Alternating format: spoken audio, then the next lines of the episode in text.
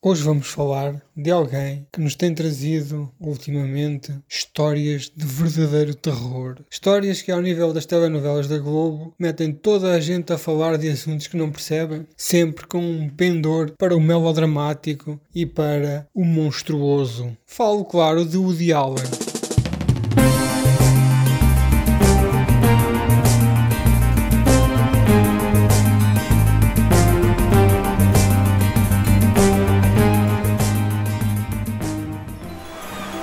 Coney Island, 1950s.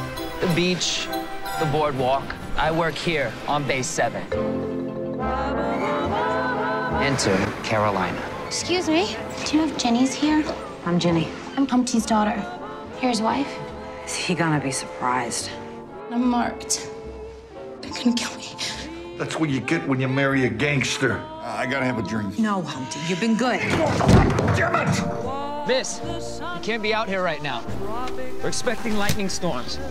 Até há cerca de uma década havia um ritual praticamente sagrado entre todos os cinéfilos, que era o filme anual do Woody Allen e o filme anual dos irmãos Coen. Independentemente de todas as produções que estreassem em cinema, haveria sempre aquele momento especial em que nós íamos ver o filme novo do Woody Allen, íamos ver o filme novo dos irmãos Coen e íamos invariavelmente gostar. Nesta fase final já não, porque já temos alguma capacidade crítica, mas no início do meu amor pela cinematografia do Woody Allen, eu interpretava tudo como sendo é bom, gostei, compreendi, mas se não gostei ou não compreendi ou achei confuso, sempre parti do princípio que eu não era suficientemente esperto ou suficientemente intelectual para compreender o seu filme. O Allen brinca muito com isto, ele diz que de facto não é nenhum intelectual, ele consegue é pegar em elementos que existem, cultura que ele conhece e vai, e vai apanhando, porque ele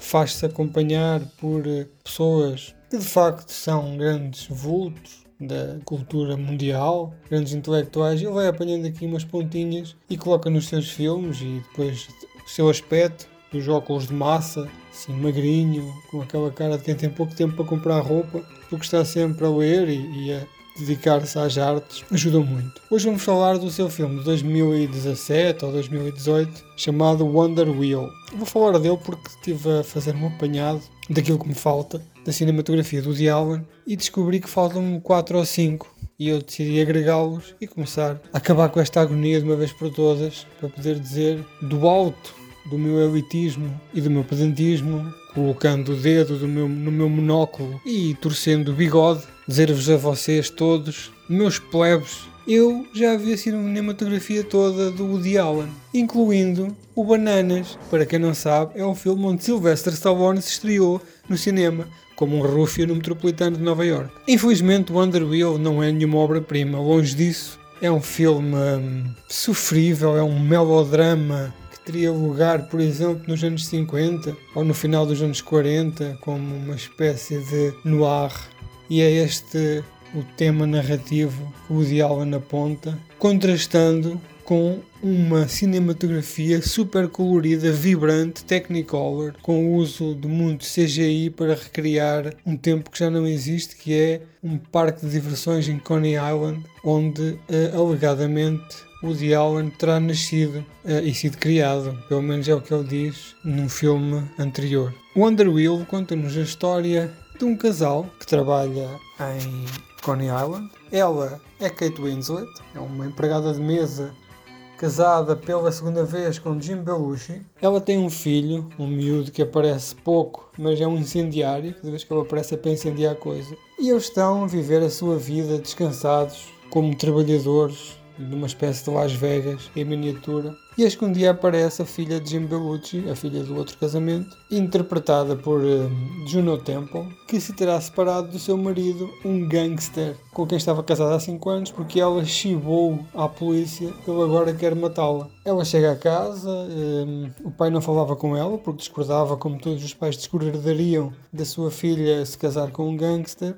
e passam a viver juntos. Entretanto, Kate Winslet tem um caso extraconjugal com o nosso narrador, que é o intelectual de serviço, que é o alter ego uh, de presença neste filme, o alter ego do Woody Allen, interpretado por, e não se riam, Justin Timberlake. Eu de facto tenho a grande preconceito para com Justin Timberlake. Eu sei que é injustificado, mas eu tenho. Entretanto, Justin Timberlake tem um caso com Kate Winslet, entretanto conhece a filha a Juno Temple, a filha do Jim Belushi, tem também um caso com ela. Cria-se ali um triângulo amoroso, ou talvez mais quatro, se vocês juntarem Jim Belushi ao pacote. Entretanto aparecem os gangsters à procura da filha e dá-se ali um conjunto de imbróglios narrativos muito artificiais. Os diálogos não são bons, são aqueles diálogos super descritivos do Woody Allen que às vezes podiam ser conseguidos com um olhar ou com um gesto, mas o Woody Allen é assim, é aquela verborreia constante que noutros filmes resulta muito bem, noutros filmes é fenomenal. Aqui caiu muito ao lado. No entanto, uma ressalva muito especial para a cinematografia. De facto, o filme é lindíssimo, não é nada que uh, estejamos habituados a ver em Woody Allen. Desde que ele veio para a Europa, que a cinematografia dele começou a ser mais colorida, diferente, as cores de Espanha, uh, as cores de Itália, também uh, agora tem um filme novo que eu ainda não vi, também passado no sul de Espanha, também tem aqueles filtros esverdeados e amarelos que, que, é, que é o preconceito que os americanos têm em relação àquilo que será o Mediterrâneo, mas um, fiquem só com a ideia de que se vocês estiverem a pensar ver os 40 e tal filmes do Woody Allen e tiverem que dar prioridade ao vosso pouco tempo disponível, este pode ficar de lado para um dia de chuva. I know where all the bodies are buried. Did he, did he kiss you? Why are you getting so heated? I'm gonna find